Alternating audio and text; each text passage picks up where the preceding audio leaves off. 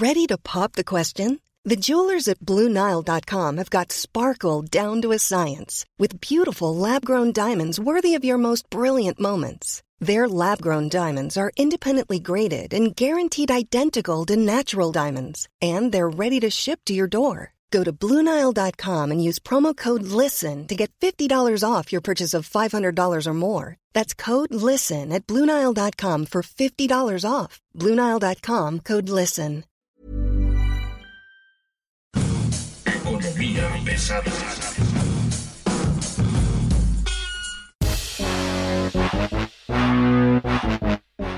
¿Cómo están ustedes? Bienvenidos, muy buen día. Mi nombre es Luis Carriles, arroba Luis Carrujos. Y esto que está usted aquí esperando este día, como cada lunes, es Economía Pesada. Hoy tenemos información de primer nivel. Traemos a un experto que nos va a hablar justamente del tema económico. Sabemos, y lo hemos dicho aquí, que la mal llamada reforma al sector eléctrico tiene más pinta de ser un distractor para que metan otras cosas gravísimas, como fue la miscelánea fiscal, el terrorismo fiscal, como es los datos duros de la pandemia, como son los errores cometidos en salud, en seguridad, las cifras enormes donde estamos viendo la cantidad de muertes no explicadas que podrían ser asumidas como parte del COVID, pero Víctor Ramírez, que es uno de los expertos en el sector energético, va a dar su opinión sobre si, si estamos equivocados en la economía pesada o no. Él le sabe más a esto. Y bueno, se anunciaron los resultados del tercer trimestre de la Comisión Federal de Electricidad y los números no son nada halagüeños. Estamos hablando de que perdió algo así como 14.780 millones de pesos. Es una cifra espectacular, grande, enorme pero mucho tiene que ver con sus costos de operación y con sus costos de mantenimiento, más que con el tema de que si compra o vende caro energía. Y por el otro lado, pues Petróleos Mexicanos. Petróleos Mexicanos tuvo una pérdida el tercer trimestre de 77.244 millones de pesos. De nueva cuenta, los montos son bastante graves, pero pues están, digamos, este, de alguna manera descontados ya por los analistas porque se esperaba eso y más. Pues déjenme ponerlo en perspectiva. Estamos hablando de que el compromiso del gobierno con el Senado de la República es que para diciembre a más tardar se tenga una reforma en los mejores términos a lo planteado por el presidente Andrés Manuel López Obrador y en realidad no haya demasiados cambios. Hemos visto al PRI coquetear con la idea de Morena de aprobarlo y hoy sabemos que hay muchos diputados y senadores que dicen son de alguna forma perseguidos o, les están revisando las cuentas desde el SAT, desde la unidad de inteligencia financiera, los están presionando, dicen ellos, para que voten a favor de la reforma. Y bueno, para hablar de la reforma, justamente pues tenemos a Víctor Ramírez. Víctor, ¿cómo estás? Muy buen día. Hola, muy buen día. Bien, bien, gracias. Vamos a platicar de esta reforma que creo que el presidente dice eh, que se le cambie lo que sea, pero que no se le cambie la esencia. Creo que lo que no ha entendido en realidad es que el problema es la esencia de la reforma, no son detalles. Y esto es lo que está generando ámpula en el sector privado, no solamente a nivel de los que están metidos en la industria eléctrica como tal, sino los consumidores de energía, ¿no? Hay cuatro cosas que brincan mucho y que están en la mente de la gente. Uno, CFE pierde por culpa de los privados. Dos, no es que desaparezcan la regulación de la CRE y la Comisión Nacional de Hidrocarburos, sino que ahora desaparecen como institución, pero son, serán parte de un asunto ministerial de la Secretaría de Energía. Tres, el gobierno, la CFE, subsidia a los privados. Y cuatro, paga más una persona, un consumidor doméstico que un OXO.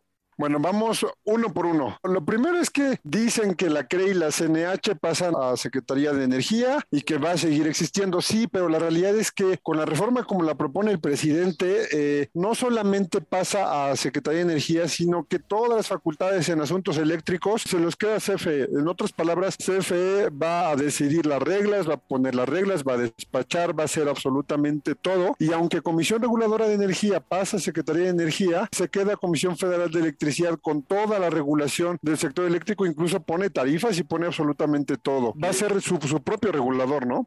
Picha, cacha, batea, todo. Es el dueño de la pelota, de la portería, del pasto. Todo. Se vuelve el único comprador, el único vendedor de energía eléctrica en este país y todos, hasta los que generan los parques, los grandes parques industriales que generan su energía dentro del parque, pues tendrán que ver cómo le hacen para venderle dentro del parque la energía CFE y que después CFE se la revenda al usuario final, ¿no? El problema es que apenas el director general CFE dijo que no, que los que generan su propia energía no van a tener problemas, pero en la redacción de la iniciativa está así. Yo empiezo a creer que el director de CFE no se ha dado cuenta o no ha leído la iniciativa que mandaron. La hicieron por partes, la fueron armando, pero no entendieron todo lo que significa la reforma en su conjunto. O sea, se están enterando ellos con este debate de, de, de lo que realmente están proponiendo, entonces. Es correcto. Entonces, este desconocimiento de incluso su propia regla, pues nos pone en una idea de, bueno, entonces, exactamente qué estás proponiendo. Porque otro de los temas que te ponía yo en la mesa era, ¿cómo es posible que el OXO pague menos que un usuario doméstico? ¿Cómo es eso? ¿Cómo puede ocurrir?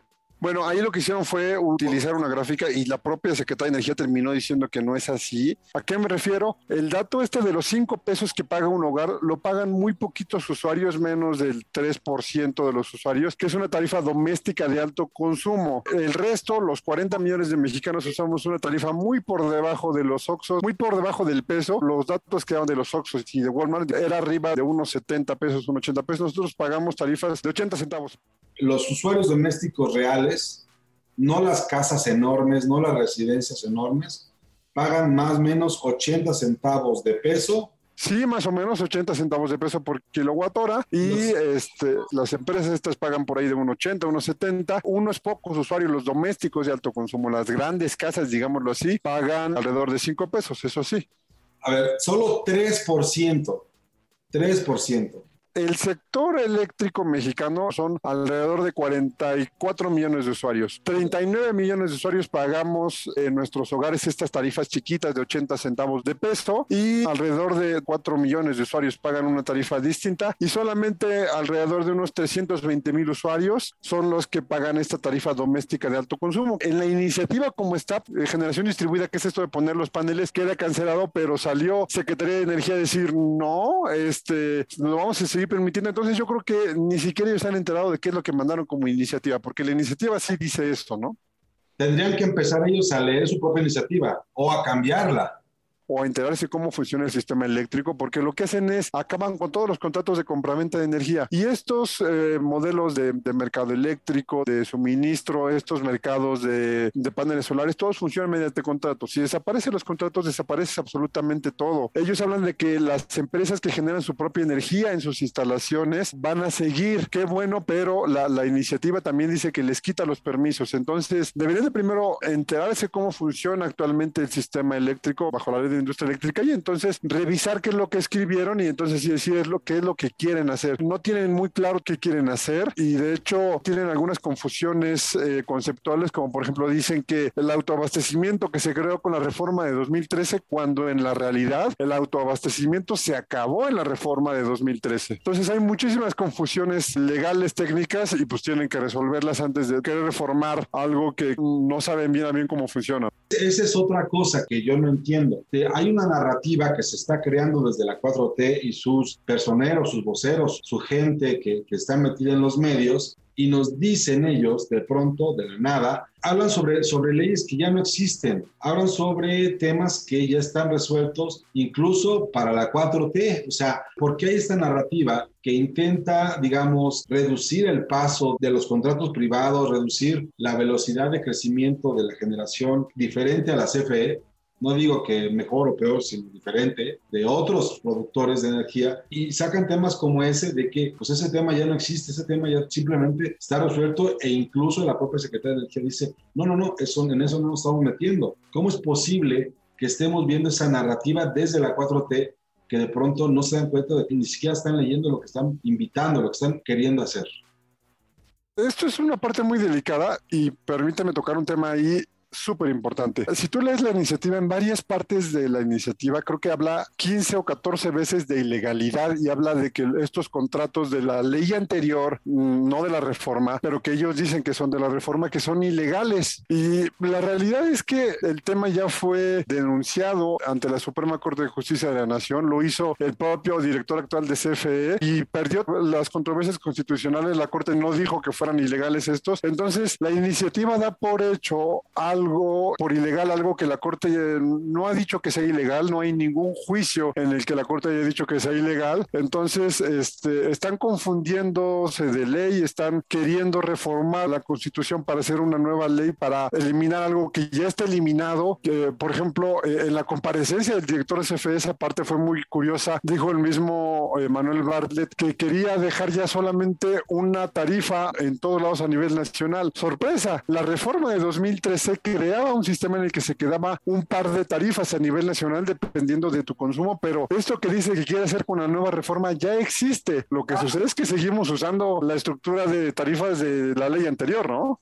Este tema del subsidio, ellos insisten en decir que hay un subsidio. Lo habían dejado por la paz, se habían hecho como a un lado con, con esa historia de hay subsidio, no hay subsidio. El tema es de que hoy han retomado ese discurso de que hay subsidio de parte de la CFE a las empresas privadas que generan, y bueno, le ponen nombre y apellido, pero si tú le haces una solicitud pública de información a la CFE en la que te diga de dónde salió el dinero para los subsidios y cuánto fue el monto para los subsidios, te va a decir que esa información no existe. Y eso ya lo han hecho este, al menos dos personas diferentes y la información ahí es pública y pues ellos insisten en su discurso de que hay subsidios, pero no hay subsidios. ¿Qué es lo que sucede? Ellos siguen clavados en el asunto este de los autoabastecimientos de empresas que crearon parques eólicos principalmente en la zona del Istmo de Tehuantepec que pagaron este, las líneas de transmisión para poder interconectar el istmo de Tehuantepec con el sistema eléctrico para reforzarlo y que como ya pagaron eso ahora tienen una tarifa más baja en transmisión. Y bajo ese concepto ellos dicen que al no pagar una tarifa completa por haber adelantado digamos tarifa al pagar la infraestructura ahora dicen que hay un subsidio. La realidad es que no existe un subsidio. Si no fuera suficiente la tarifa valdría la pena actualizarla. El problema es que este gobierno no entendió el esquema. Las empresas que generaron sus propios parques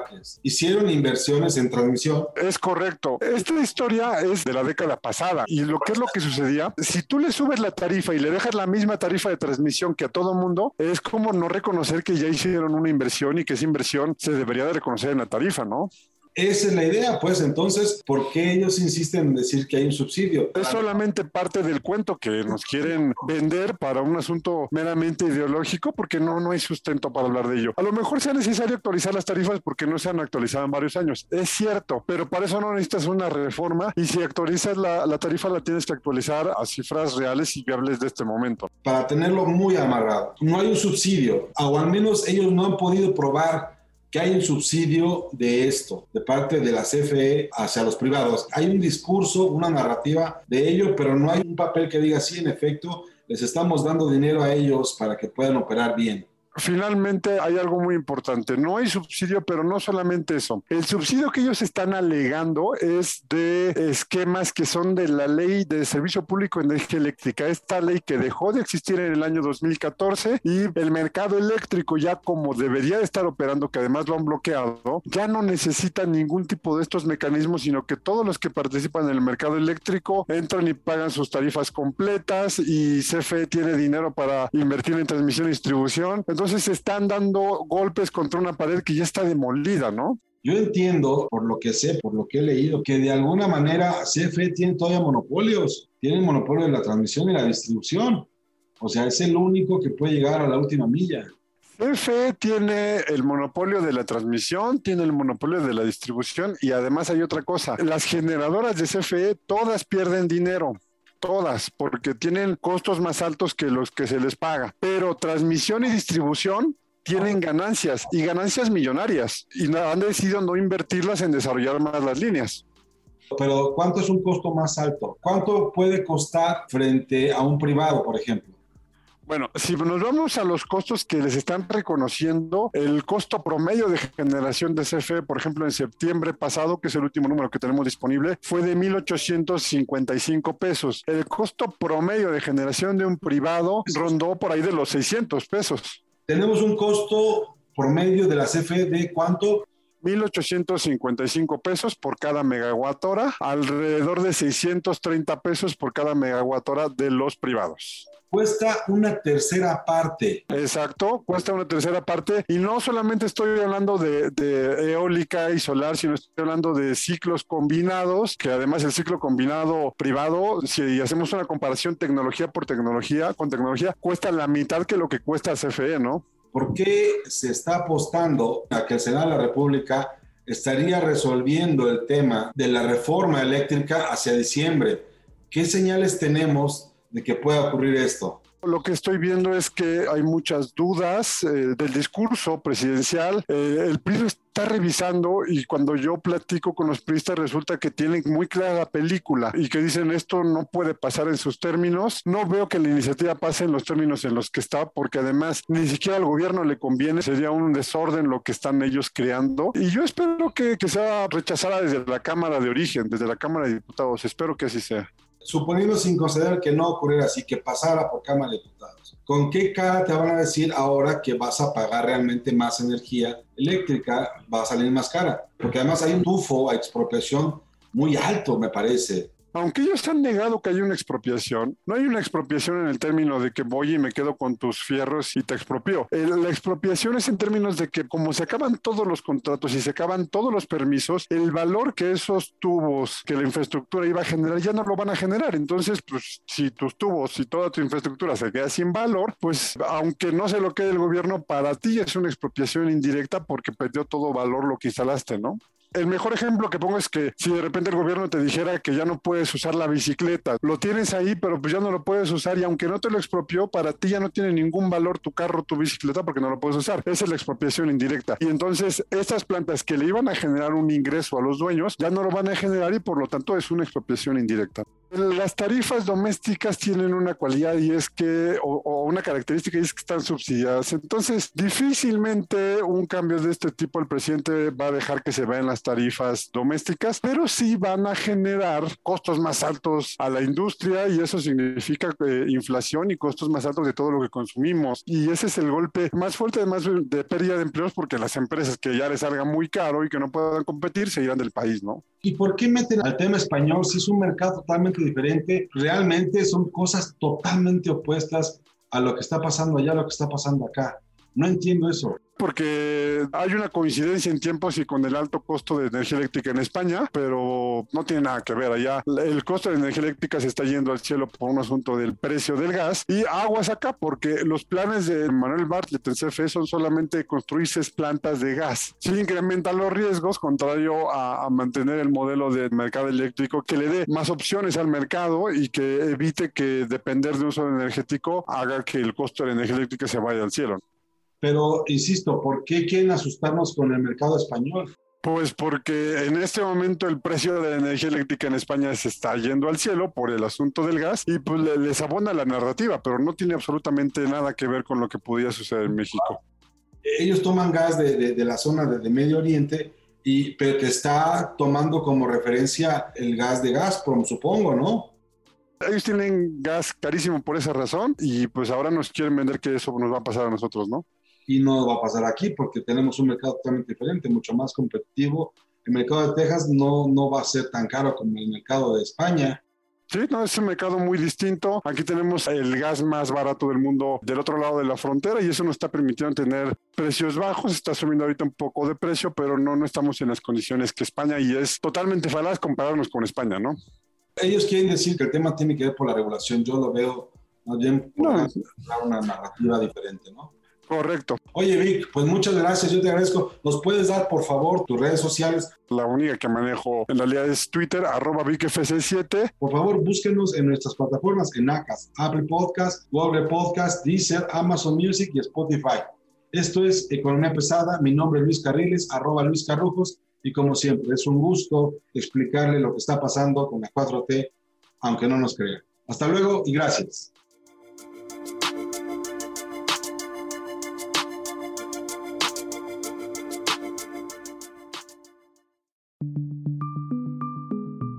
Es una producción de la Organización Editorial Mexicana.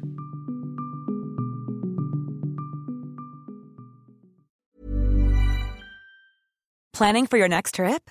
Elevate your travel style with Quince. Quince has all the jet setting essentials you'll want for your next getaway, like European linen, premium luggage options, buttery soft Italian leather bags, and so much more. And is all priced at 50 to 80% less than similar brands. Plus, Quince only works with factories that use safe and ethical manufacturing practices.